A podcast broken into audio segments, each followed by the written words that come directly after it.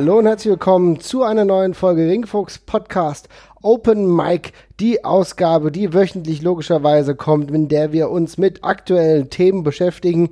Mein Name wie immer Marvin Mendel, an meiner Seite der wunderbare Jesper. Hallo. Hallo.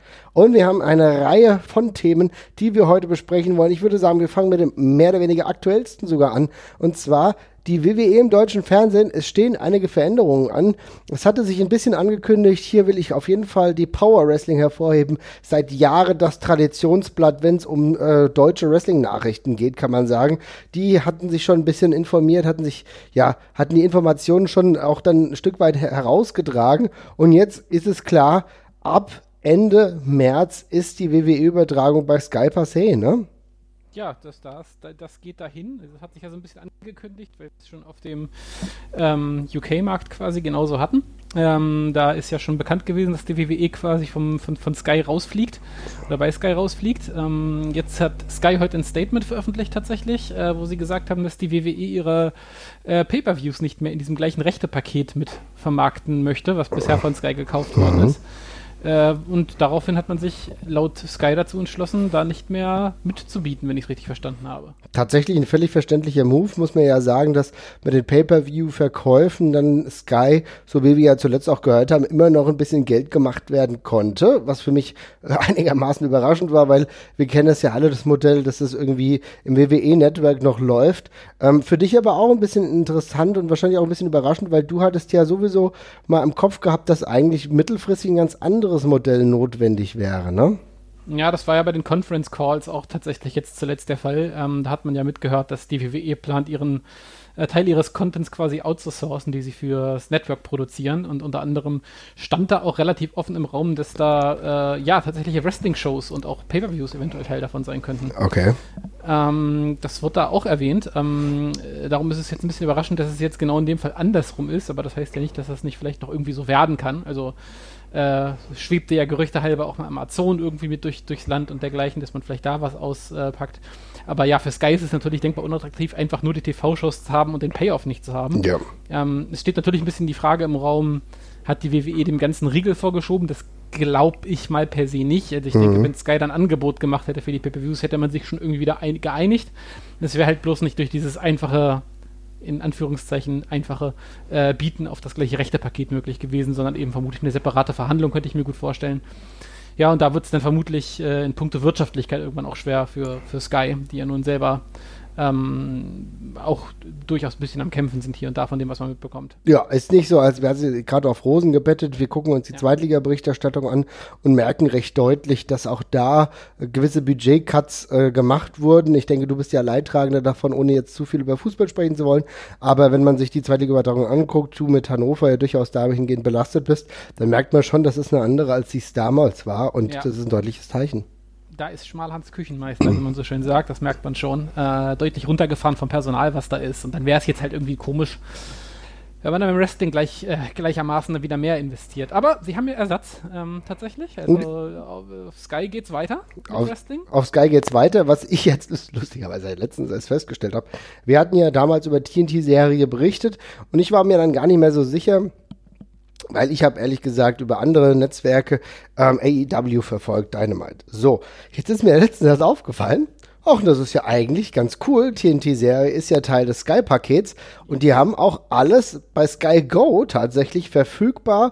Natürlich erst ab Freitagnacht, wenn ich das richtig sehe. Aber im Endeffekt spätestens am Samstagmorgen, wenn man Bock auf ein bisschen Wrestling hat, kann man sich das in kompletter Länge bei Sky Go geben. In Deutsch oder Englisch kann man dann auswählen in wunderbarer Qualität. Also es ist nicht so, dass Wrestling nicht mehr bei Sky gefeatured wird. Es bewegt sich dann aber eher in dem Rahmen, dass AEW großartig gefeatured wird und wenn ich richtig denke, äh, dann auch dort die Pay-Per-Views, beziehungsweise das ist die aktuelle Meldung, ne? Das ist die aktuelle Meldung, genau. Es, äh, Dynamite plus die dazugehörigen äh, Pay-Per-Views und äh, ähm, die Pay-Per-Views werden äh, separat bestellbar sein müssen, also wie gehabt, mhm. glaube ich ja auch, ne, über Sky Select, das war ja bei den WWE Pay-Per-Views, genau. glaube ich, genauso. Ähm, also das bleibt da im Grunde so, wie es ist. Äh, wenn das für den gleichen Preis ist, dann finde ich das wenig beeindruckend, muss ich ganz ehrlich sagen. Ich würde hoffen, dass es ein bisschen günstiger wird, auch äh, für AEW hoffe ich das tatsächlich, damit das ein bisschen, bisschen mehr in eine Breite reingeht auch und nicht nur eben so ein Liebhaberding bleibt. Aber ja, ähm, da bleib, bleibt es auf jeden Fall. Und bei der WWE ist momentan ja noch offen, wohin die Reise geht im deutschen TV. Also es gibt ja bestimmt genug Möglichkeiten, sich zu platzieren, aber gerade, ähm, ja. Für mich ist es insofern, es gibt zwei interessante Aspekte. Wenn wir nochmal ganz kurz bei EW bleiben, finde ich insofern interessant, wie teuer wird der Pay-Per-View beispielsweise der nächste äh, AEW Revolution, über den wir in den kommenden Wochen auch, auch noch sprechen werden, dann bei Sky. Denn aktuell bei Fight TV beläuft er sich bei, auf, bei der Dollarpreise bei 20 Dollar. So, das ist natürlich ein akzeptabler Preis, kann man machen. Jetzt bin ich aber gespannt, wie teuer es, es äh, bei Sky Select sein wird. Ist es teurer? Ist es vielleicht ein bisschen günstiger? Wenn es ein bisschen günstiger ist, wird es natürlich für uns alle, beziehungsweise auch für mich, ich kaufe mir die Pay-Per-Views logischerweise, mhm. auf jeden Fall in Frage kommen. Da bin ich sehr gespannt, ob die, äh, äh ob Sky Go, ähm, beziehungsweise Sky damit irgendeinem guten Preis einsteigt, der für mich relevant sein könnte. Du hast den anderen Aspekt angesprochen. Was passiert jetzt mit der WWE? Nichts Genaues wissen wir nicht. Das ist ja jetzt eine relativ neue Entwicklung. Die äh, Menschen in München, die Sky Deutschland dementsprechend äh, betreuen, müssen da jetzt wahrscheinlich die Köpfe zusammenstecken. Aber so ein Gerücht, was man halt zuletzt gehört hat, ist, dass The Zone irgendwie im Bereich des Möglichen wäre. Ne? Ja, tatsächlich. Ich finde allerdings, äh, diese ganze WWE, das ganze WWE-Paket ist ohne Pay-Per-Views eben extrem uninteressant. Also ich kann mir nicht vorstellen, dass man nur mit einem TV-Paket da sonderlich glücklich werden kann. Insofern arbeit, äh, würde ich schon darauf spekulieren, dass man da irgendwie auch einen Deals mit den Pay-Per-Views mhm. bekommt. Und wenn es nicht alle sind. Also es sagt ja niemand, dass da alles gezeigt werden muss, aber es ist halt irgendwie auch schon für Dayzone halt komisch, wenn sie eben die Weeklies zeigen und alles, worauf man hinarbeitet, ist dann eben dort nicht zu sehen. Das ist halt auch ungünstig, ne? Es ist ja. absurd. Also ich meine, ich verstehe es nicht wirklich, wenn du nicht diesen Payoff hast, ne? Weil am Ende, seien wir realistisch, das würde ich natürlich als Liebhaber des Wrestling-Business natürlich grundsätzlich erstmal cool finden, die Möglichkeit zu haben, live bei The Zone, äh, das war so ein bisschen das, was so rumgeschwirrt hat, mir die ganzen Weeklies anzugucken, ja? Ob ich das jetzt mache, steht auf einem anderen Plan oder steht auf einem anderen, ja, wie soll ich sagen, äh, ja, Papier, ja, muss ich sagen, weil ich bin mir da nicht hundertprozentig sicher, ob ich mir alles wirklich live geben will. Aber für ganz, ganz große Die Hard-Fans ist es dann trotzdem so und auch gerade als Businessmodell muss ich die Frage stellen, was kann ich denn damit erreichen? Das könnte, da könnte ich nur was mit erreichen, wenn ich vielleicht exklusiv Pay-per-Views hätte. Tatsächlich, da wären wir wieder ganz woanders. Ja, auf jeden Fall. Ähm, Dayson hat, könnte auch, glaube ich, wenn ich, ähm, ich, ich kenne Dayson tatsächlich nur auf dem deutschen Markt. Ich bin, es ist ja auch eine sehr große Firma außerhalb von Deutschland. Das gibt es ja auch schon eine ganze Weile. Ähm, ich bin mir nicht sicher, ob das äh, die Plattform anderweitig noch andere Funktionen hat, aber Stand jetzt hat das Ding, glaube ich, nirgendwo einen On-Demand-Service, oder? So einen richtigen. Also, dass man sagt, ich kaufe was dazu. Also, so ein Pay-Per-View-Modell wird da, glaube ich, nicht äh, angeboten, soweit ich weiß. Also, das bisherige Modell, wie es bei Sky gefahren wird, könnte man nicht auf Dayzone replizieren. Das geht, glaube ich, nicht. Das heißt, da müsste man schon irgendeine neue Regelung finden. Das ist eine gute Frage. Liebe Leute, wenn ihr das genauer wisst, schreibt es mal in die Kommentare, weil das ist für mich auch so ein, ja, ein, ein weißes Feld tatsächlich, denn äh, auch ich kenne The Zone nur vom deutschen Markt.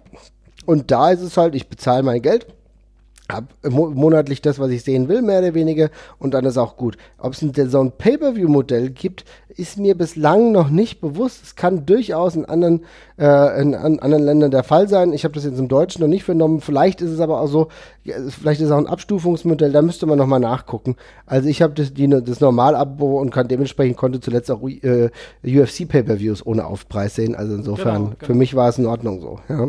Ja, genau. UFC ist vermutlich immer noch ein bisschen damit beschäftigt, hier in den Markt überhaupt reinzukommen. Darum mhm. ist es vielleicht ein bisschen schwer vergleichbar. Aber in, äh, hinter der Zone steht ja diese Perform Group, oder die früher Perform Group hieß. Das ist ja auch ein ziemlich fettes Unternehmen. Ähm, keine Ahnung, ob die in irgendeiner Form auch Pay-Per-View-Modelle irgendwo anbieten, wird man mal sehen müssen. Ähm, was auch spannend ist, es kommt jetzt sehr schnell, ne? Also ich habe gerade gelesen, dass äh, die letzten WWE Pay-Per-Views, die jetzt gerade bei Sky im Kalender stehen, tatsächlich der im März ist. Äh, ich habe jetzt, ich weiß jetzt gerade nicht mehr ja. im Kopf, was das ist. Ich glaube No Escape oder Elimination Chamber, ich, äh, keine Ahnung. Mhm. Ähm, der dürfte es sein und dann geht auch schon in der Nacht vom 29. Februar auf den 1. März ist auch schon mit AEW los tatsächlich. Also äh, es ist jetzt alles innerhalb der nächsten 14 Tage wird sich da gewaltig was ändern. Ähm, das ist also, steht, steht, uns direkt ins Haus quasi. Ja, ich bin sehr, sehr interessiert daran zu sehen, wie dann die Preisstruktur ablaufen wird. Aber mhm. es bleibt auf jeden Fall spannend, auch bei Wrestling auf dem deutschen Markt bei den Übertragungsrechten. Und zwar ja sowieso klar, dass irgendwas auch ein bisschen passieren musste. Wir hatten ja anfangs auch spekuliert, dass The Zone vielleicht auch sich AEW sofort schnappt. Das ist nicht passiert. Jetzt gibt es den Wandel oder den Wechsel hin zur WWE. Vielleicht, wir werden sehen, äh, wie sich das aus, ja, wie soll ich sagen, differenziert. Ich finde es halt insofern ein bisschen schade, selbst wenn das dann irgendwann live kommt, äh, Raw oder SmackDown, das ist halt für mich leider immer noch nicht so massiv interessant weil das Produkt momentan einfach nicht äh, das ist, was ich mir wünschen würde, ja, weil das müsste mich, müsste mich schon einiges dazu bewegen, wirklich live noch einzuschalten. Ne? Ja, ich finde vom Profil her hätte AEW auch besser zu Dayzone gepasst, ja. äh, zu Dayzone gepasst. Ähm, das ist einfach das jüngere, frischere Pro äh, Produkt. Ähm, mhm. Das passt doch zu dem jüngeren, frischeren Sender eigentlich für mich, aber Gut, ist jetzt so. Achso, für alle, die es im Free TV gucken, oder ja, Free TV in Anführungszeichen auf Pro 7 Max, mhm. bleibt mhm. alles wie es war, mhm. habe ich gelesen. Äh, also da wird weiterhin Raw und SmackDown mit Verzögerung am Mittwoch und Sonntag oder nee, Samstag, glaube ich, gezeigt. Mhm. Ähm, das bleibt also alles so, ja, ansonsten. Also genau. Mal ja, wie sich's ausklamüsert. Auf jeden Fall, ihr Lieben. Also die, genau diejenigen, die es fürs äh, Deutsch gucken, ist alles kein Problem. Manu Thiele und Co. werden euch weiter gut bespaßen. Alles wunderbar. Also insofern da keine Irritation. Ich find's lustig, dass du äh, Dazon ausgesprochen hast. Ich sag ja, The ja, Zone. Ist, The Zone ist das richtig. Ich muss es mir wirklich abgewonnen. Es kommt ja von The Zone in The Zone. Ja. Äh, ich sag immer aus Versehen noch Dayzone manchmal, aber es ist The Zone. Wir können auch alle, wir können auch alle Datsen sagen, tatsächlich. Datsen, ja, Datsen. ich, ich, ich, sag Dayzone, du sagst du sagst, du sagst äh, Mickwork. Äh, ja, genau.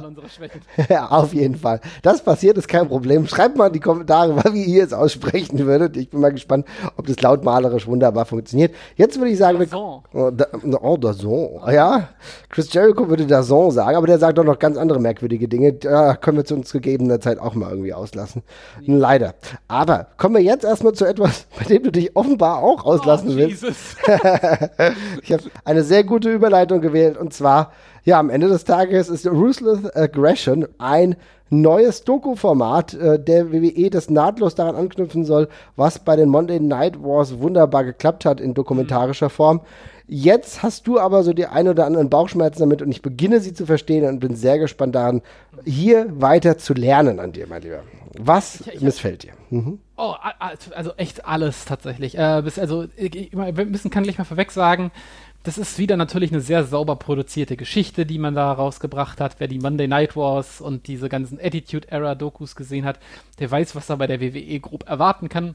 Das gibt's hier auch genauso, halt in besserer, also in besserer Qualität sogar noch, weil eben das Videomaterial eben alles ein bisschen frischer ist. Wir reden hier ja von 2002 aufwärts quasi in der Zeit, da sah das WWE-Produkt auch schon recht schick aus.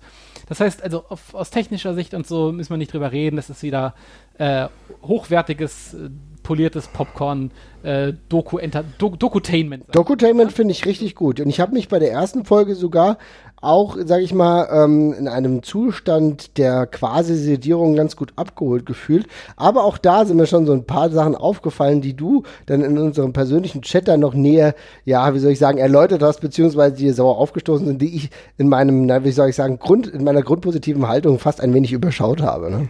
Ich bin, ich bin, ich bin wirklich ex, extrem wütend geworden, als ich die Doku gesehen habe, weil, also tatsächlich, ich glaube, dass äh, diese, auf diese Attitude-Era-Zeit, ähm, ich finde, die WWE äh, bricht das immer so, also sie tut immer so, als wäre das alles total positiv geworden, aber wenn man diese Attitude-Era-Dokus guckt, sieht man auch schon, was daran teilweise scheiße und peinlich war. Insofern kann ich die ja. Dokus das nicht immer so ganz so übel nehmen. Die sagen dann, ja, wir waren damals edgy und in dem Moment siehst du eben, dass Frauen sich irgendwie in eine Pump, in, in irgendwie Pudding hauen und dann weißt du eben schon, okay, das ist halt peinlich, die WWE versteht das jetzt vielleicht gerade nicht als peinlich, aber ich kann das immer noch bewerten. Bei dieser Ruthless Aggression Ära war ich selber mit dabei die ganze Zeit. Mhm. Ich habe das alles geguckt, habe da glaube ich auch mehr WWE Produkt geguckt als jemals sonst wieder. Also ich hatte damals habe ich glaube ich einen ziemlichen Anspruch auf Vollständigkeit gehabt.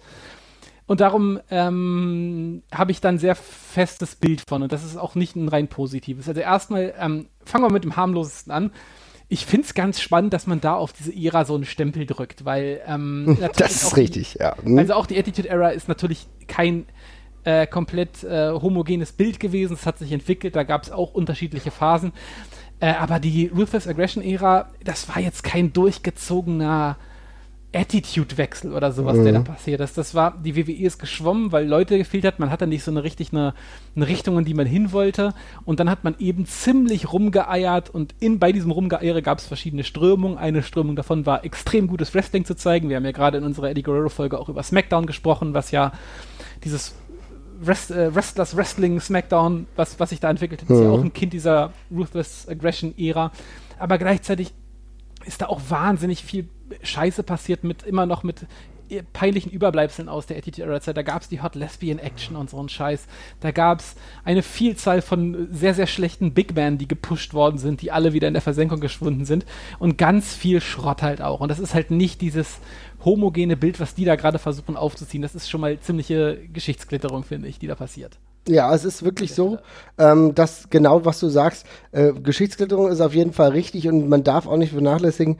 Natürlich, also wenn wir jetzt bei der 2002er Zeit sind, dann musst du sagen, dass sehr, sehr viele Pay-Per-Views ein richtig also eine richtig hochwertige teilweise Besetzung haben, wenn ich alleine ja. an SummerSlam denke, ne, mit Triple H, HBK, das funktioniert alles gut, The Rock noch da, aber, und das muss ich sagen, kommt ja durchaus in Nuancen auch in dieser Doku vor und auch durch, dass du Probleme hattest, neue Stars zu entwickeln, dass die alte Stars flöten gegangen sind, wie The Rock beispielsweise, ja, und äh, das hat man natürlich mit sehr grünen Talenten auch versucht irgendwie abzufedern, muss aber auch sagen, dass Leute, auch wenn jetzt so über Batista gesprochen wird, in der zweiten Folge wird durchaus so ein bisschen negativ über John Cena gesprochen, auch selbst reflektieren und so weiter und so fort.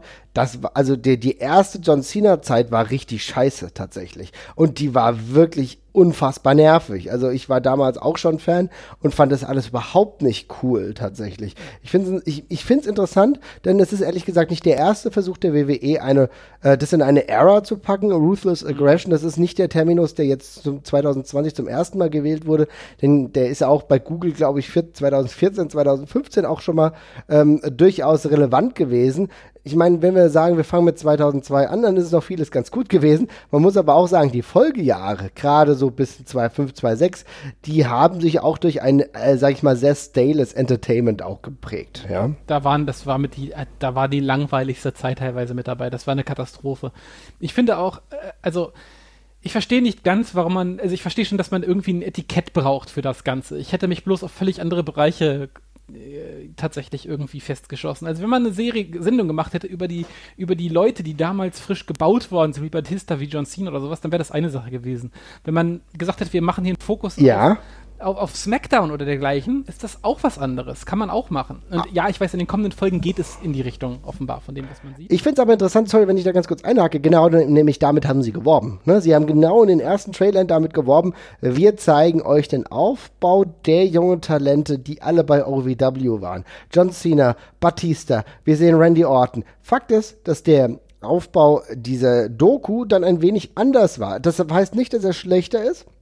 Ich finde den gewählten Ansatz an Monday Night Wars anzuknüpfen durchaus auch akzeptabel. Ich bin ja auch, wie gesagt, ein großer Fan dieses Docutainment, will aber auch sagen, da ist dann halt vieles dabei, wo ich dann denke, ja, aber so in realem, also im realen Umfeld war das dann nicht so geil tatsächlich. Also ich kann mich ja. nicht so gut an viele Dinge erinnern, ja. Ja, genau. Ähm, aber es geht jetzt offenbar in den nächsten Folgen so offenbar ein bisschen in die Richtung. Ich habe mir, hab mir diese Folgenliste durchgesehen, es sind ja bisher fünf Folgen angekündigt. Ich glaube, mhm. dabei bleibt es dann, glaube ich, auch.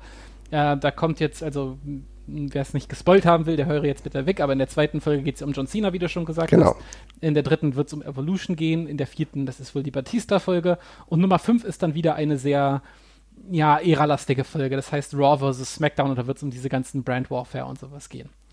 Ähm, so, das ist wie gesagt das, was mich am wenigsten stört. Ich oh. finde das ich finde, das ist ein sehr blödes, eine blöde Herangehensweise an diese Ära. Da gibt es spannendere Methoden gegeben, aber ist in Ordnung. Kann man machen was mich halt deutlich mehr stört, ist, also allein wenn ich die Liste von den Leuten sehe, um die es hier geht, kriege ich halt schon ganz krasse Bauchschmerzen. Also, ähm, es, diese Ära ist geprägt halt noch von ganz anderen Leuten. Und diese Leute sind halt unter anderem Eddie Guerrero, die sind äh, Edge, die sind Rey Mysterio. Rey Mysterio, ganz klar. Ja, auch wenn man ihn nicht mag, muss man das wirklich ja. sagen. Rey Mysterio ist einer der ganz, ganz prägenden Figuren. Tatsächlich auch Chris Benoit. Und ja, und ja, genau, ich wollte gerade sagen, Kurt Angle auf jeden Fall noch und Chris Benoit. Und Chris, man kommt um Chris Benoit nicht herum, wenn man irgendetwas machen möchte, was sich im Ansatz auch nur Doku schimpft. Weil ein ganz elementarer Baustein dieser Zeit ist, dass ein Haufen von Wrestlern, die nicht die offensichtlichsten Superstars waren, wie ein Chris Benoit, wie ein Eddie Guerrero, wie auch vielleicht ein Rey Mysterio, der ja auch nicht richtig in die WWE-Welt gepasst hat nach damaligen Maßstäben, eine Möglichkeit gefunden haben, sich eben in den Mittelpunkt zu stellen. Und das war eben durch sehr hochwertiges Wrestling. Und ein Teil dieser ganzen Geschichte war aber eben auch, dass diese Leute an die Grenzen und weit darüber hinausgegangen sind von dem, was ihre Körper mitgemacht haben.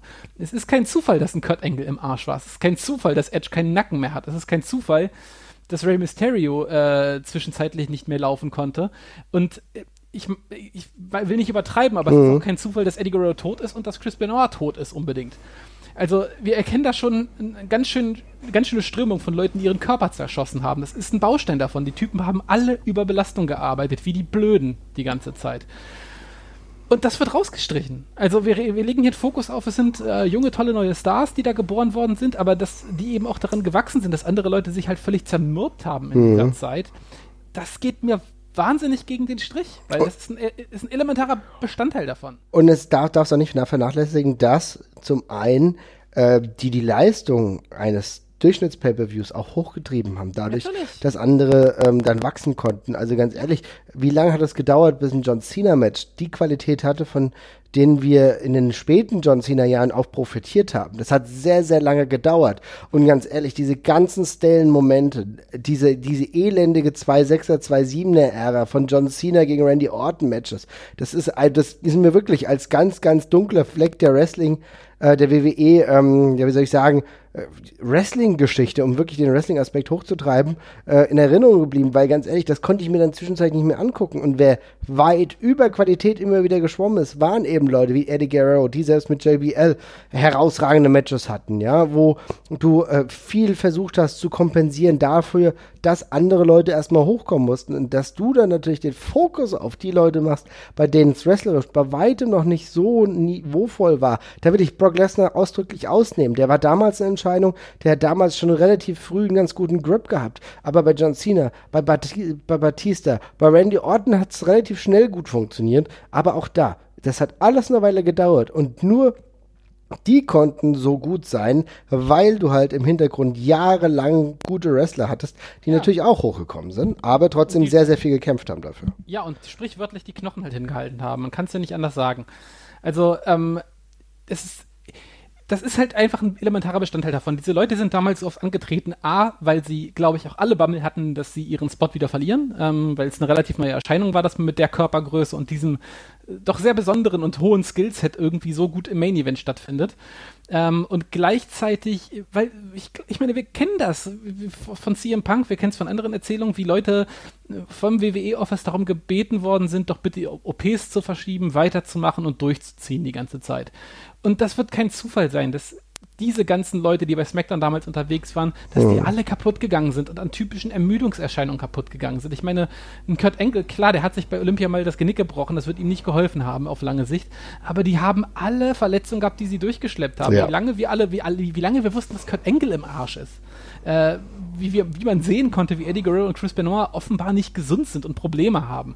Äh, das, das kann man da nicht rausschneiden, zumindest nicht, wenn man irgendwie so den groben Anspruch hat, irgendwas zu machen, was über den Werbefilm hinausgeht, finde ich. Und das geht nicht, weil das ist das schneidet so einen großen und wichtigen Teil weg, auch was auch ein wichtiger und warnender Teil der WWE-Geschichte ist, weil daraus ja auch viel gewachsen ist, was Wellness-Policy angeht und dergleichen. Was ja auch gut ist, tatsächlich. Ja, also ich meine, die, die, Sache ist halt immer eine Frage der Erzählung und sie hat, die WWE hat sich leider entschlossen, diesen Teil auszuklammern und nicht zu sagen, zumindest von den Folgen, die wir jetzt bislang gesehen haben, äh, nicht zu sagen, das und das ist passiert, das war sehr negativ, daraus haben wir aber Resultate gezogen, die im Endeffekt besser fürs Business sind. Das hätte man auch erzählen können mit natürlich einem realistischen Anspruch, mit einem Anspruch zu sagen, ein, wir haben selber Fehler gemacht. Das ist halt immer so ein bisschen das Grundproblem bei der WWE, die maximal Fehler darin in sich gemacht sieht, die wrestlerischer oder Booking-Natur waren. Also das ist das Einzige, wie weit sie geht, das merken wir auch. Ich muss tatsächlich sagen, ich finde es schön, dass Brian Gervitz, der Headbooker von 2000 oder zumindest einer der Booker von 2002 bis 2012 war, dementsprechend auch oft zu Wort kommt. Ich finde, er macht das sehr, sehr gut, natürlich in seiner eigenen Sichtweise. Aber wie gesagt, die tiefere Ebene, die fehlt halt leider. Und da ist es ein bisschen einfach Es ist fehlerlastig. Man kann sich die Doku auf jeden Fall angucken. Und ich will jetzt auch nicht sagen, dass man sie nicht sehen sollte. Aber man muss halt leider dazu sagen, dass ein ganzer Handlungsstrang und ein sehr wichtiger Handlungsstrang dann auf jeden Fall nicht beleuchtet wird tatsächlich. Das geht halt für mich schon in den Bereich Lüge rein. Das ist halt nicht mehr Aussparung, das ist halt eine Verlogenheit, die da stattfindet. Weil wenn du ein Produkt aufziehst, das nur auf Kosten von bestimmten Leuten durchgezogen wird, und das ist in dem Fall so, und ich sage jetzt nicht, dass die WWE daran schuld ist, was, was Chris Benoit gemacht hat, nicht falsch verstehen, das ist, so ist es nicht gemeint. das kann auch nie nein, dementsprechend nein, bewiesen werden, genau. ne? also das will und, ich auch mal sagen. Und wenn man, wenn man, wenn man vielleicht sagt, okay, wir wissen nicht, wie wir das in eine, wie wir, wie wir das in eine Doku einbetten können, auch okay, ich finde, es muss immer noch genannt werden, und wenn es nur kurz ist, aber man, also, aber dann, okay, dann kann man, lassen wir von mir das Chris Benoit aus der Gleichung sogar mal der Einfachheit halber raus dann muss man den Rest trotzdem erwähnen. Ja. Ich habe auch einen Schreikrampf gekriegt in der Szene, wo, wo sie äh, Steve Austin interviewen, was ich super cool fand an der Stelle. Und er meinte, ja, das war einfach, weil ich gegen Brock hatte, keinen Bock mehr zu, äh, zu, zu, jobben ohne Storyline, das wollte ich nicht machen. Gleichzeitig ging es mir auch nicht so gut, ich hatte Schmerzen, ich habe auch gemerkt, dass ich ein bisschen zu viel getrunken habe und dergleichen. Ja. Und da, was sie aussparen, eine Woche nachdem Steve Austin aus der Promotion raus ist oder zwei, wird er wegen, äh, wegen festgenommen, weil er seine Frau verdroschen hat das mhm. ist eben auch was, was du an der Stelle nicht unter den Tisch fallen lassen kannst, finde ich. Weil das auch wichtig ist, um zu zeigen, wie fertig die Leute waren. Aber das passt eben nicht zu dem äh, PR-Approach, den das leider alle, äh, alles hat. Und ähm, ja, da kann ich der Sache aber auch nicht mehr verzeihen an der Stelle, weil das eine, so eine gewollte Aussparung ist, dass es verkehrt ist. Ja, und ich meine, ja, natürlich lebt die WWE teilweise von diesen Aussparungen in ihrer Welt. Es wäre aber in der richtigen Herangehensweise gar kein Problem, das eben nicht auszusparen, sondern Full Disclosure komplett damit umzugehen, weil äh, am Ende ist es ja so, ähm, Steve Austin lebt mittlerweile komplett entfernt von diesen Eskapaden. Er hat sein Leben super in den Griff bekommen. Ich glaube, man, man kann, also es ist auch, auch hier wieder eine kleine Erfolgsgeschichte. Er hat seine Nische gefunden und so weiter und so fort. Hätte man das auch positiv beleuchten können. Es gehört ja dazu, dass Menschen Fehler machen. Und selbst wenn es so krasse Fehler sind, ist es ja kein Drama, darüber zu reden und selbige herauszustreichen und gleichzeitig zu sagen, da war ich in einem ganz tiefen Bereich. Ich kann froh sein, äh, dass meine Frau mir damals beigestanden hat, trotz der Tatsache und so weiter und so fort. Das kommt immer auf die Erzählweise an ich finde so eine offene Erzählweise sogar viel besser, weil sie für mich oder mich tatsächlich viel ehrlicher an dieses Produkt bindet, anstatt so eine PR-Veranstaltung. Und dann siehst du es ja sogar noch an so Kleinigkeiten, die du mir dann auch geschrieben hattest. Und kannst ja vielleicht da nochmal äh, drauf eingehen, äh, als es um das F ging. Ja, das war, glaube ich, auch das, was am meisten Wellen geschlagen hat, weil die WWE die Story erzählt, dass ja, die Attitude Era ist vorbei und ähm, man weiß nicht so recht, man hat jetzt keine Feinde mehr, gegen die man arbeiten kann und dergleichen und was, was brauchen wir jetzt? Die, diese ganze edgy Geschichte aus den späten 90ern, die klappt nicht mehr so richtig. Da haben wir uns überlegt, ja, wir machen mal einen geilen Move und äh, ändern unseren Namen in WWE. Get the F out. Geile Werbekampagne, um zu zeigen, dass wir auch einen neuen Approach haben. Und ich saß davor und dachte, jetzt kommt gleich noch jemand, der sagt, naja, eigentlich stimmt das so nicht ganz. Ja. Aber nein, es geht einfach weiter. Also die WWE verschweigt völlig, dass sie die Namensrechte verloren haben an den World Wildlife Fund äh, der sie damals, in, ich glaube, in einem jahrelangen Rechtsstreit ja. diese, äh, die, die, diesen Namen abgerungen hat und die WWE daraufhin zähneknirschend diesen Namen gewechselt hat, was eine Riesensache ist. Und was ich absurd finde, das ist die eigentliche Erfolgsgeschichte. Die kriegen gegen ihren Willen den Namen abgenommen hm. und kriegen das innerhalb von einem Jahr hin, sich komplett zu rebranden, ohne was zu verlieren. Mit das einem wirklichen guten Marketing-Approach. Ja, ja, also das, das heißt, sei doch so ehrlich. Warum machst du es ja, nicht? weil das ist halt, du hast halt wirklich against the world, wenn du das so, wenn du die fiesen Umweltschützer als die als darstellen willst, hast du es halt geschafft, ein Rebrand zu machen. Das ist die Erfolgsstory. Und selbst dafür ist man aus irgendwelchen Gründen zu pikiert, um das zu sagen und streicht das. Und ich sag's euch davon, ich konnte es nicht glauben, weil das steht halt auch, das steht halt direkt im Wikipedia-Artikel. Gleich als erstes, ja. Also bis, bis zur Klage WWF und danach WWE. Das das ist doch Wahnsinn. Es ist auch kein Geheimnis tatsächlich. Also, also ich meine, liebe Leute, da ver verraten wir euch nichts großartig Brutales. Das ist halt einfach so. Die WWF, damals der World Wildlife Fund, hat lange Zeit dafür gekämpft, wirklich diesen, diese WWF-Abkürzung für sich auch zu bekommen. Es gab dann zwischenzeitlich sogar humoristische Shirts, dann, wo die Pandas mit Stuhlschlägen und so weiter hantiert haben, ja. Das ist ja auch alles daraus entstanden, diese ganze Subkultur, ja, weil genau das, diesen Approach gab es und dann hat es die WWF WWF wirklich geschafft, was ja auch mega war. Get the F out mit einer gewissen Radikalität an auch natürlich an, ähm, man, an Steve Austin, der dann auch nicht mehr da äh, so arbeiten wollte. Auch andere waren durchaus irritiert darüber. Hulk Hogan sagt es ja dann auch selbst. Was? World Wrestling Entertainment, da will, dafür werde ich niemals arbeiten. Hat natürlich nicht gestimmt. Aber ich meine, da gab es gewisse Ansätze. Aber das als Marketingkampagne so gut dann anzulegen und den Vibe dann auch wirklich hinzubekommen, ist eigentlich was Positives. Aber auch hier, ja, nimmt die WWE den Elfmeter nicht auf, will ich meinen. Ja. Und ich finde, wie, wie leicht man das hätte auch hätte spinnen können ne? und zu sagen, mhm. ja, offenbar gibt es da eine Ver Verwechslungsgefahr zwischen äh, Tierschutz und Naturschutz und einer Wrestling-Promotion. Das, ne? Also du hättest das so humoristisch drehen können, aber die Chance, selbst die Chance lassen sie auch aus. Ja, ja und dann gibt es noch die ganze Geschichte mit der WCW-Invasion, da möchte ich gar nicht groß drüber reden. Äh, nur kurzer Abriss, äh, die, WWE, die WCW-Wrestler sind alle unfähig im Grunde, die können alle nichts. Und äh, Buff Bagwell und Booker T sind daran schuld, dass es alles nichts geworden sind durch ihr Scheißmatch. Äh, das ist halt die gleiche Verdrehung, äh, die wir schon kennen von Dokus wie den Monday Night Wars, dass äh, Triple H im Panzer im Grunde diesen Krieg alleine gewonnen hat. äh, das sind halt, äh, ja, die Geschichte wird von den Siegern geschrieben.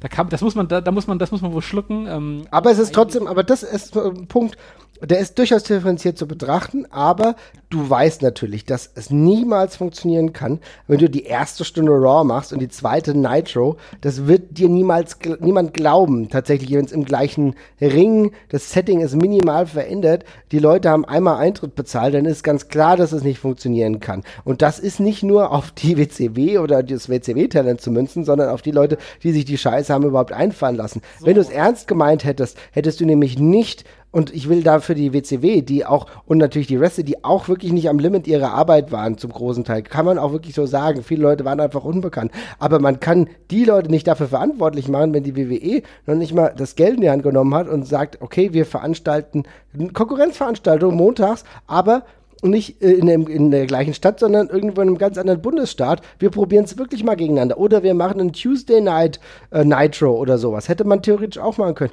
Diese Überlegung gab es, die wurden aber schnell verworfen und sind im Endeffekt nicht umgesetzt worden. Aber das kann mir dann nicht gesagt werden, dass von einem ernsthaften Approach hier gesprochen wird, weil darin ist es viel zu kurz zu sagen, ja, das Booker T äh, Buff Bagwell Match hat nicht funktioniert, deswegen hat es alles keinen Sinn gemacht ich muss auch nochmal sagen, dieses Match, ich, ich bin jetzt wirklich, ich, jeder weiß, dass ich nicht, ich bin kein großer Booker T-Fan und ich habe wirklich nichts für Buff Backwell übrig. Aber dass dieses Match äh, als, als Grund dafür genommen wird, was in eine völlig seltsame Storyline von beiden irgendwie eingebettet ist, also insbesondere von Booker T, der eigentlich gerade anderes zu tun hat. Und dann machen die dieses Match von Buff Backwell, der auch relativ erklärungslos da reingeschmissen wird. Und dieses Match findet nicht irgendwie in Atlanta statt, wo die Leute diese ganzen WCW da kennen, sondern in fucking Tacoma. Tacoma ist ungefähr so zwei Meter vor der kanadischen Grenze. Also jetzt nicht unbedingt WCW Homeland, ja. Also es ist mhm. wirklich weit Klar. von dem weg. Und da funktioniert dieses Match überraschenderweise nicht. Und ich sage jetzt nicht, dass die WWE irgendwas mit Buff Backwell verpasst hat oder dergleichen, wahrlich nicht. Aber ja, das ist halt einfach eine Verdrehung. Aber gut, dass, dass sie da eben ja petty sind, wie man im Englischen sagt, ähm, das, das kennen wir schon. Das ist jetzt das, das geringste Problem, was ich an dieser Doku bisher äh, mit dieser Doku hatte. Es ist nur halt ja, haben wir schon öfters gehört, dass einer WCW-Miserie auf alle schuld sind, bis auf die WWE.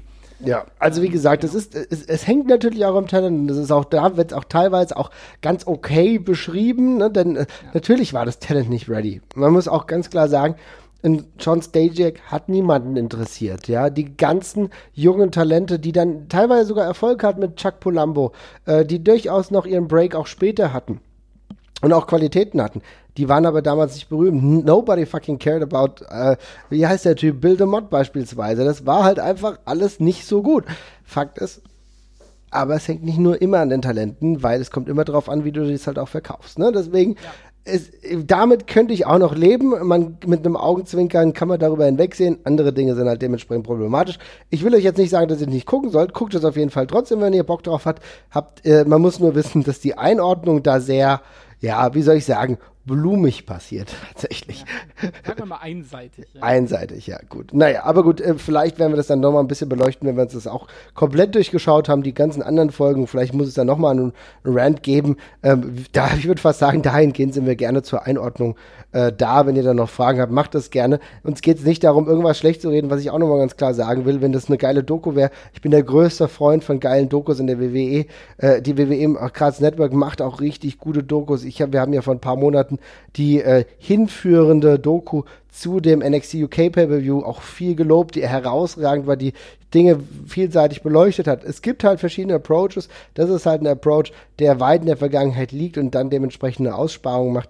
Nun ja, Äh, ich, wir werden es weiter mit Argus-Augen ähm, uns anschauen und dann darüber referieren. Äh, wir können aber nicht versprechen, dass wir in der nächsten Woche bei diesem komischen äh, Saudi-Arabien-Pay-Per-View großartig referieren. Ich glaube, das sparen wir dann eher aus. Ne? Ich will, auch, ich will noch, ja, ja, das auf jeden Fall. Ich will auch nur kurz sagen, das wird äh, seitens der WWE als Doku-Serie bezeichnet, als Dokumentation. Und dann mit dem Wort Dokumentation, wenn sie gesagt haben, es wäre eine Show, wäre ich, würde ich das auch anders beurteilen. Aber mit dem Wort Dokumentation kommt eben auch ein gewisser journalistischer Anspruch mit. Man dokumentiert ja etwas. Und das ist in dem Fall eben nicht ausreichend passiert. Aber ja, ich bin mir auch sicher, die nächsten beiden oder die nächsten drei, vier Folgen werde ich vermutlich weniger schlimm finden, weil die personenbezogen mhm. sind. Die werde ich vermutlich, das wird vermutlich weniger schlimm werden. Ich werde dem auch nochmal eine Chance geben, aber die erste Folge bin ich wütend geworden. Aber reicht, reicht. Ja, wie gesagt, es zieht sich ja äh, genau, wir, wir werden äh, das weiter beleuchten und wir bleiben dabei. Wenn ihr Fragen habt oder auch vielleicht sagt, naja, naja, aber so, das hätten wir es auch beleuchten müssen. Wir sind auch hier sehr, sehr gerne für Nachfragen und auch Kritik dementsprechend immer offen.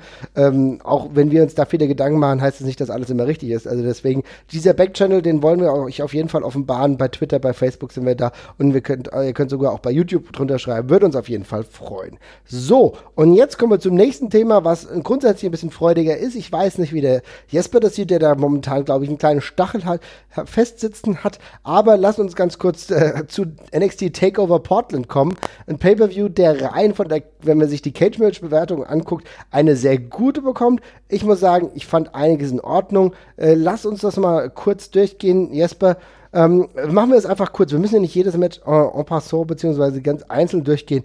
Was war erstmal so, was, was, was hat dir gut gefallen?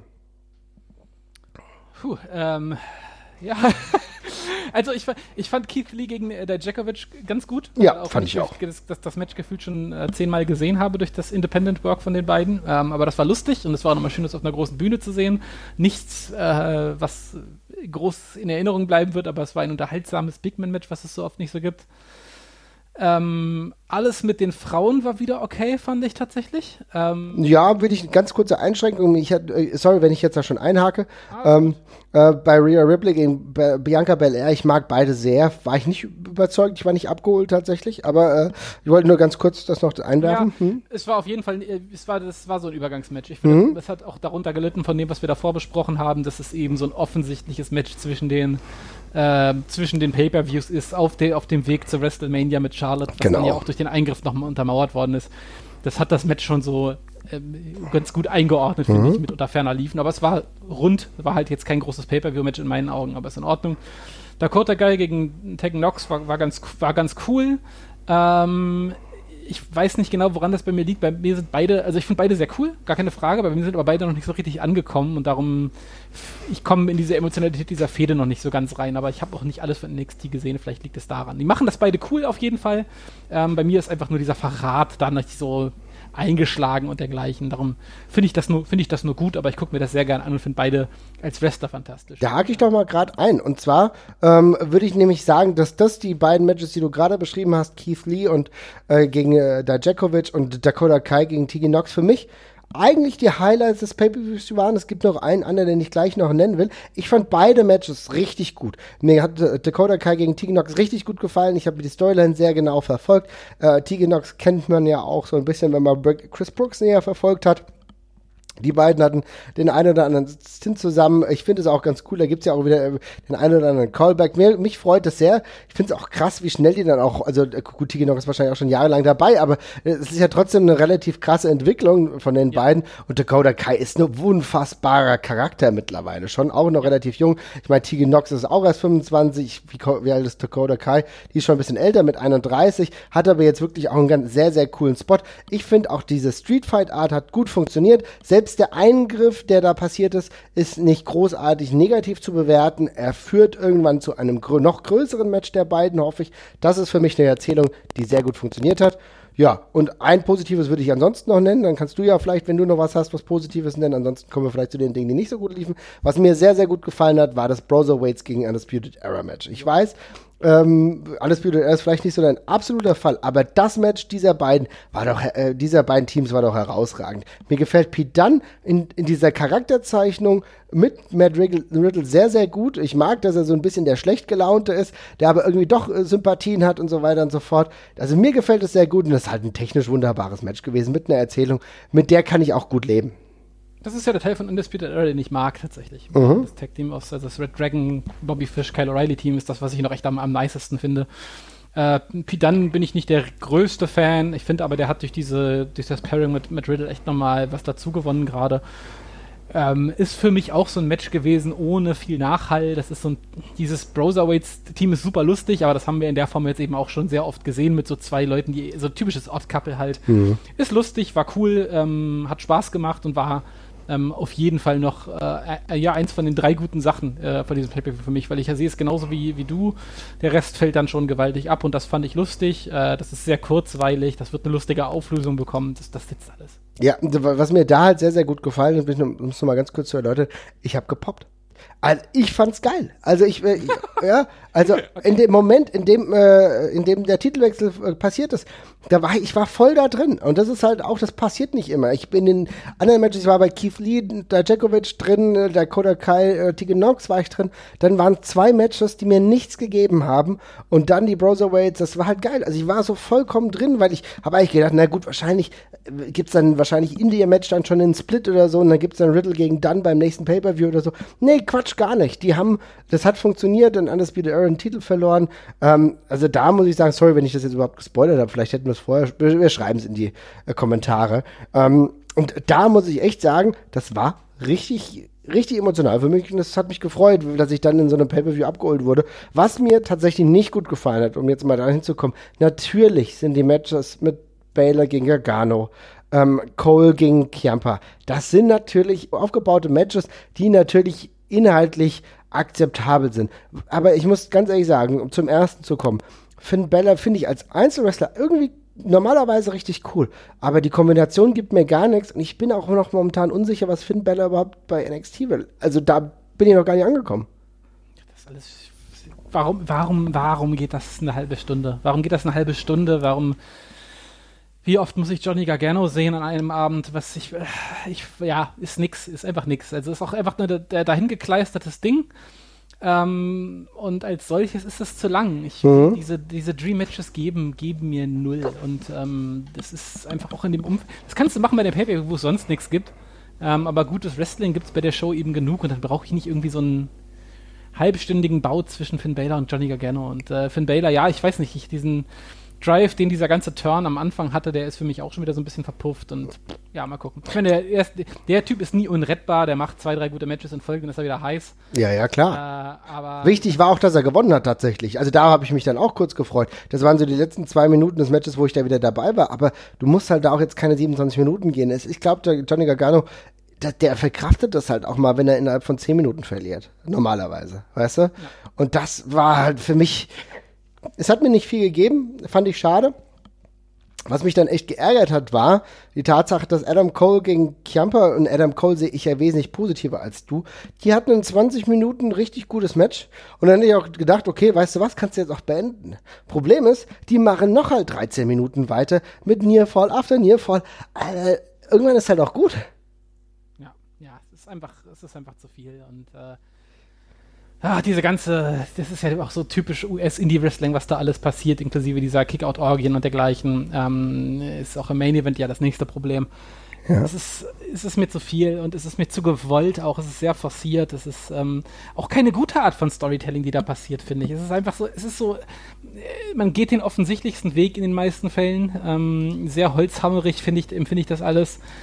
Ich finde das auch nicht nuanciert und ähm, ja, das ist für mich schwach. Also den Main Event können wir ja auch gleich anschließen. Ich, also wenn zwei Matches insgesamt schon über eine Stunde gehen, dann, dann ist schon schwierig. Ne? Also da gibt es wenig Wrestler, wo ich das noch sehen möchte. Adam Cole gehört auf gar keinen Fall dazu. dazu. Tommaso Ciampa ist, ist cool, aber ja, ist für mich jetzt auch nicht die krasse Blutfeder, äh, wo ich da irgendwie so ein Riesenmatch brauche mit tausend Eingriffen und dergleichen. Und dann dieser, aber das, bis dahin war das noch alles in Ordnung. Äh, diese Undisputed Era Matches sind eben immer so eine riesige Fuckery, wo da halt viel Kram passiert, das ist in Ordnung. Aber dann dieser, die Einleitung zur nächsten Champa Gargano Fehde, das ist da, also spätestens da hört es bei mir halt auf. Da bin ich halt raus. Ja, also ich weiß nicht, ich ich kann es sogar nachvollziehen, dass du diese ganze Sache nochmal aufnimmst. Ich kann, glaube ich, für mich sagen, dass ich nicht mehr die Intensität auch emotionalerweise dafür spüre, wie ich sie beim ersten Mal noch verspürt habe. Wir reden hier auch über eine Fehde, die wahrscheinlich, die ja schon weit über ein Jahr geht. Weißt du, wenn du überlegst, die geht ja schon anderthalb Jahre. Und das Ding ist, und das haben wir dann, ähm, haben wir dann noch zusammengeschrieben, ich brauche Trainer im Main Event ganz, ganz neue Leute. Ich habe das Gefühl, dass das erneute Aufflammt mit Chiampa und äh, Gargano nicht förderlich für diesen Main-Event-Szene ist. Ich brauche wirklich andere Leute, die jetzt um den Titel kämpfen. Und das können auch wirklich Leute sein, die was weiß ich, äh, die erst irgendwie ein paar Monate bei NXT dabei sind. Das ist für mich auch kein Drama. Aber die beiden, ähm, ich so gut, ich, ich mag Chiampa sehr und ich finde Gargano auch auf jeden Fall okay. Der geht mir momentan auf und sagt, ich brauche momentan halt einfach nicht. Ne? Der, also ein paar Monate Pause oder mal in einem ganz anderen Umfeld wird wahrscheinlich mir gut tun, ihm vielleicht auch. Aber ähm, nicht in dieser Szene gerade. Und da würde ich mir normalerweise echt wünschen, dass wir lieber mal Matches hätten, was weiß ich. Ich finde Cameron Grimes gerade ganz cool, ja, den, der, der kommt ganz gut rüber, da könnte man ein bisschen was mitmachen. Äh, das, so als einer der Wrestler, ey, im, im, Zweifel mal mit James Drake und Zach Gibson noch mal ein bisschen was probieren. Äh, selbst ein Trent Seven oder und Tyler Bate, die könntest du auch mal wirklich bei NXT selber platzieren, aber halt nicht wieder genau die gleichen. Und das ist halt etwas, da müsste sich NXT wirklich ein bisschen was einfallen lassen, aber das sagt nur ich so. Mhm. Ja, ich finde das auch wirklich zum Kotzen, muss ich ganz ehrlich sagen, diese Jumper-Geschichte. Das ist halt, ich verstehe, dass es ärgerlich war, dass man damals nicht den, den großen Absolut. gehen konnte aufgrund der Verletzung. Das ist blöd, aber man, dann, hat, dann hätte man eben zwischenzeitlich nicht die Versöhnung machen dürfen, um das jetzt wieder zu drehen, weil die Luft ist da raus. Das oh. ist lame. Das ist lame. Vor allem, was soll denn jetzt danach passieren? Jetzt haben sie dann ihre, ihren großen WrestleMania-Blowout und wir Gargano sagt, ich konnte nicht dabei zugucken, wie du jetzt den Titel gewinnst und danach, dann vertragen sie sich danach wieder oder was? Oder, also dann haben wir nochmal die zweite Versöhnung. Das ist einfach alles jetzt schon mal da gewesen und das ist, das ist mau. Und ich finde das auch, ich finde das auch echt ein bisschen feige erzählt. Also ich meine, das ist jetzt nicht böse, aber das mhm. ist halt echt der, der lameste Weg, um das wieder aufzuwärmen. Es ist, zu, es ist zu schnell an der letzten Versöhnung. Es ist zu sehr das, was man ursprünglich machen wollte. Das ist ein blöder Weg und der gefällt mir nicht. Aber ist es vielleicht so, dass wir zum ersten Mal so ein bisschen was erleben, dass NXT von dem was wir ja sonst immer gut fanden tatsächlich, ähm, und aber zeitweise natürlich gut, aber andererseits uns auch geschmerzt hat, dass es immer einen Abgang gab. Es gab Leute, die sind dann halt wie bei letztem WrestleMania, uns war klar, Alistair Black ist jetzt weg. Ja, so. Ja, der, Durch, der Durchlauf fehlt. Ja. Der Durchlauf meine, fehlt, ist das so, wenn wir das so sagen? Ja, auf mhm. jeden Fall. Ich meine, wir haben auf der Ka wir haben im Main Event haben wir, also in Undisputed Era, dann kannst du den stehen, wie man, wie man möchte. Ich glaube, man kann auf gar keinen Fall sagen, dass die Typen äh, an einem Mangel an TV-Zeit äh, kranken. Ne? Nee. Die sind mhm. wirklich sehr, sehr präsent zu sehen, also insbesondere Adam Cole. Jumper ist ist äh, jetzt ein Veteran in, der, in, dem, in dem Roster. Äh, Pete Dunne kennt, haben wir alle zu Genüge gesehen, kommt im WWE-Fernsehen auch genug vor. Äh, Gab es bei NXT UK, Matt Riddle, okay, ist noch der neueste. Tag Team, Bobby Fish gegen Kyle O'Reilly, auch schon mega lange zu sehen. Mhm. Rhea Ripley ist krass präsent die ganze Zeit, ja. findet auch im WWE-Fernsehen statt. Johnny Gargano ist die ganze Zeit da. Finn Baylor ist ein WWE-Main-Eventer gewesen. So, ne? mhm. Dann bleibt es halt bei einem, also Keith Lee und Dijakovic sind dann so die beiden Neuen und das finde ich, merkt man ja auch an den Reaktionen, dass die noch Leute überraschen können. Und Bianca Belair natürlich und Dakota Tegan Knox will ich auch noch erwähnen, aber das ist halt wenig und ich finde, da ist so wenig Bewegung drin und ich hab, ich, mir gibt auch Adam Cole als Champion nichts. Ich will, da fehlt mir das Feuer. Ich will, mir ist es egal, ob der, der macht ganz nette Matches und dergleichen, aber ich habe da kein Feuer drin. Ich bin da nicht investiert, mhm. gegen wen der den Titel verliert. Also das ist doch genau das, was, was NXT ausgemacht hat früher und das fehlt mir. Ich, ja, ich verstehe das, wenn das Leute von den Matches ja immer noch cool finden alles. Das ist ja auch immer. Ist ja auch saubere Arbeit. Das, also ja. ich meine, das ist auf einem extrem hohen Niveau und wir müssen auch sagen, damals hatten wir bei NXT teilweise auch Main Events mit äh, ja Bobby Roode, ne, wo wir auch durchaus gestritten haben, ob das jetzt wirklich so ein guter Main Event war und auch Shinsuke Nakamura, der hat viele begeistert, aber da gab es dann auch Gegenstimmen und so weiter und so fort. Also natürlich ist das alles eine sehr sehr saubere Arbeit. Trotzdem natürlich bei Adam Cole würde ich fast sagen, ist auch so ein bisschen persönliche Sache bei dir, dass sich das nicht so anzündet, ja. Ähm, die, andere Leute finden es geil. Ähm, du hast aber eben zum Beispiel jemanden angespro nicht angesprochen, bei dem ich mir ich ehrlich gesagt frage, ja, wenn er schon bei NXT oder NXT UK ist, warum sehe ich ihn dann bei so einer Karte nicht oder noch nicht mal irgendwie in Storylines aufgebaut? Ja, wenn Walter schon äh, hauptsächlich weg ist und nicht mehr in Europa ist, dann stelle ich mir schon die Frage, warum der nicht bei so einem Pay-Per-View irgendwie einen Spot bekommt, der zu WrestleMania hinführt. Ist halt auch eine Frage, die ich mir stelle. Weil so so ist er für alle Seiten weg, tatsächlich. Ne? Ja, ist, ist schwierig an der Stelle, finde ich auch. Aber gut. Wir werden es nicht lösen können, wie gesagt, es It's war. not for me. Nein, es ist, nein, es ist immer normalerweise, es ist ja so, ähm, NXT war und ist immer noch, schätze ich mal, trotzdem ein Rettungsanker für uns mit qualitativ hochwertigen Matches, ganz klar, aber wir würden uns da vielleicht ein bisschen mehr Durchlauf äh, wünschen. Trotzdem muss man ja sagen, es gab auch hier, wir haben jetzt locker drei Matches genannt, die man sich auf jeden Fall sehr, sehr gut angucken kann. Wenn ihr alles gut fandet, ist das auch gut, ja. Aber wir wollen natürlich unsere Sicht der Dinge hier mal präsentieren. Schreibt mal in den Kommentar, wie ihr das seht. Vielleicht seht ihr das ganz, ganz anders. Jetzt kommen wir zu was anderem. Und zwar, bevor wir jetzt den Weg wegnehmen, ähm, komplett von der WWE kommen wir zu dem europäischen Bereich, was ich auch noch mal ganz kurz einwerfen wollte. Leider, das lässt sich nicht vermeiden. Äh, NXT UK. Und da gab es jetzt auch Irritationen, weil die nächste große Veranstaltung wird in Dublin stattfinden. Irgendwie ein bisschen ärgerlich, weil, naja, genau an dem Wochenende, wenn auch OTT, die dort ansässige äh, Liga veranstaltet, zwar nicht in Dublin selbst, sondern ein bisschen weiter weg, aber irgendwie hat man das Gefühl, so wirklich, die WWE nimmt da halt keine Rücksicht drauf, ne? Ja, ich meine, da an dem gleichen Wochenende hat ja auch Progress veranstaltet. Das geht jetzt leider auch nicht. Die müssen jetzt auch äh, ausweichen. Auf Montag, ne? Mhm. Auf einen, auf einen Montag, den typischen Wrestling-Tag, weichen die jetzt aus. Das ist auch cool für die Leute, die schon die Reise gebucht haben, bestimmt. Ähm, ja, äh, ärgerlich. Ja. Everyone will profit, ja.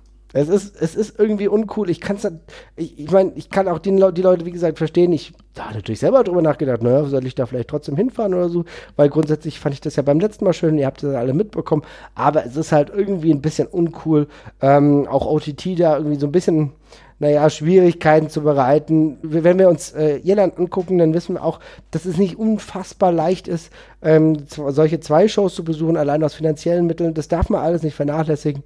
Ich weiß nicht. Ähm, bin weiterhin ein bisschen unzufrieden mit der Gesamtlage, aber äh, das werden wir ja jetzt auch hier nicht lösen.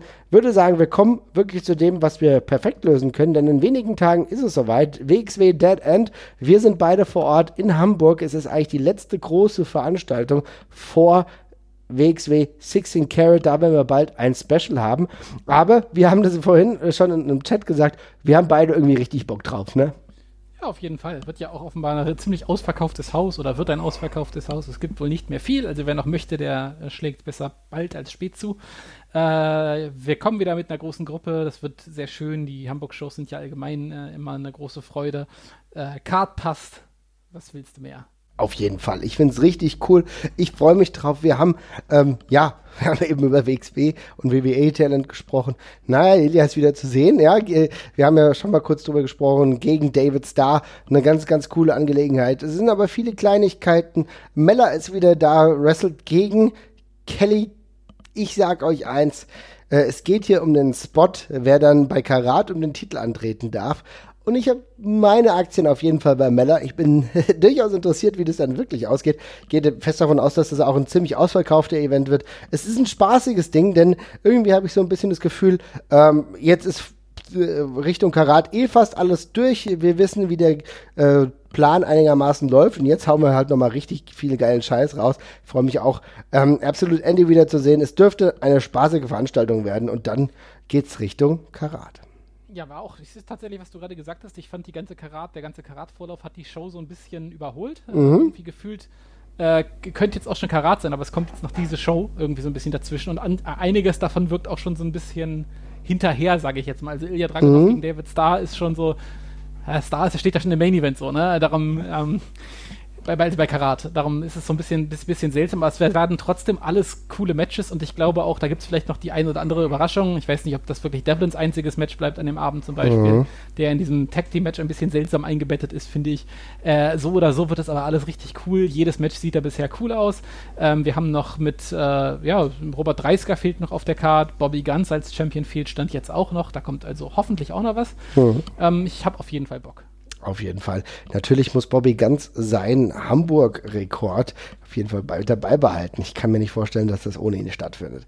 Wir sind auf jeden Fall gespannt. Wir melden uns definitiv danach wieder. Also Richtung Wochenende schauen wir mal, wann das dann klappt. Wir haben uns jetzt ein bisschen später hier getroffen, auch um NXT dementsprechend auch gesehen und abfrühstücken zu können.